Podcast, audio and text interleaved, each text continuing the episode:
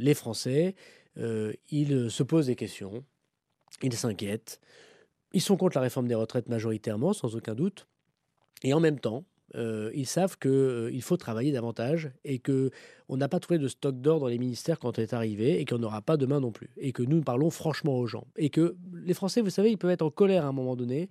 Et à la fin, euh, lorsqu'on retourne pour faire le bilan de ce qui s'est passé, ils disent mais vous avez été courageux. Et il y a oui des choses difficiles à faire quand on fait de la politique. Il ne faut pas toujours chercher la popularité et la démagogie. Je pense qu'il faut arrêter de prendre les Français pour des imbéciles. Il n'y a pas de stock d'or caché et qu'il faut travailler davantage. On n'a pas rien sans rien. Moi, je ne suis pas de la famille de M. Mélenchon. M. Mélenchon, il a un patrimoine, il est millionnaire. Euh, je, suis très heureux pour lui parce que moi, je ne suis pas jaloux. Moi, je ne suis pas millionnaire et je n'ai pas de patrimoine. Mais je veux dire que ce que, m'ont légué mes parents, c'est le culte du travail et du mérite et de l'effort. Et, peut-être que ça me donne une, peut-être une, petite façon de leur dire arrêtez votre hypocrisie, arrêtez parce que ça se voit trop. Et je pense que les gens l'ont vu aussi.